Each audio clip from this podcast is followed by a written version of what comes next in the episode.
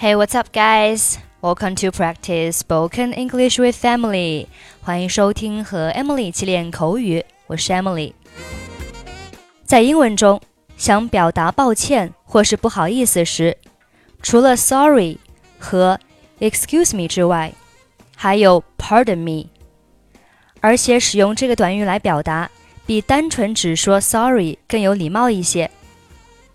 在下面几种情况下可以使用 pardon me：无意间撞到某人或打断某人说话时，表示对不起，请原谅我；发出不礼貌的声音，如打嗝后，表示抱歉；要纠正或表达不同意某人时，表示不好意思。为了问他人问题而需要引起他人注意时，表示容我打扰一下。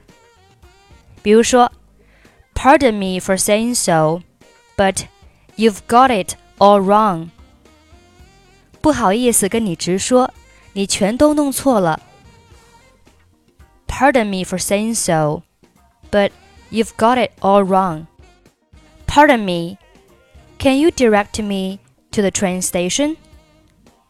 容我打扰一下，你可以告诉我火车站怎么走吗？Pardon me, can you direct me to the train station? Okay, now let's listen to the dialogue. Dad, can I talk to you? Of course, sweetie. What's up? I need to apologize to someone, and I don't know what to say. You should be direct. Use their name. Be sincere. And say that you regret what you did or said.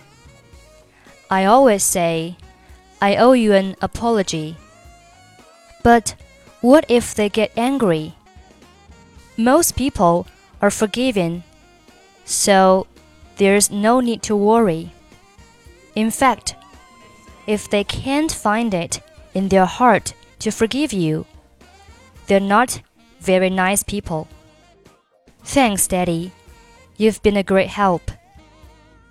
Anytime, sweetie. So, who do you need to apologize to?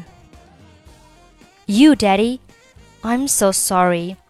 I scratched your new car with my bicycle. Okay, that's pretty much for today. 如果您想参与本期节目的跟读版本以及语音打分，欢迎您关注我们的微信公众号“英语主播 Emily”。在公众号里回复“节目”两个字就可以加入， 或者你也可以关注我们的抖音号“英语主播 Emily”，获取更多英语内容。I'm Emily. I'll see you next time. Bye bye.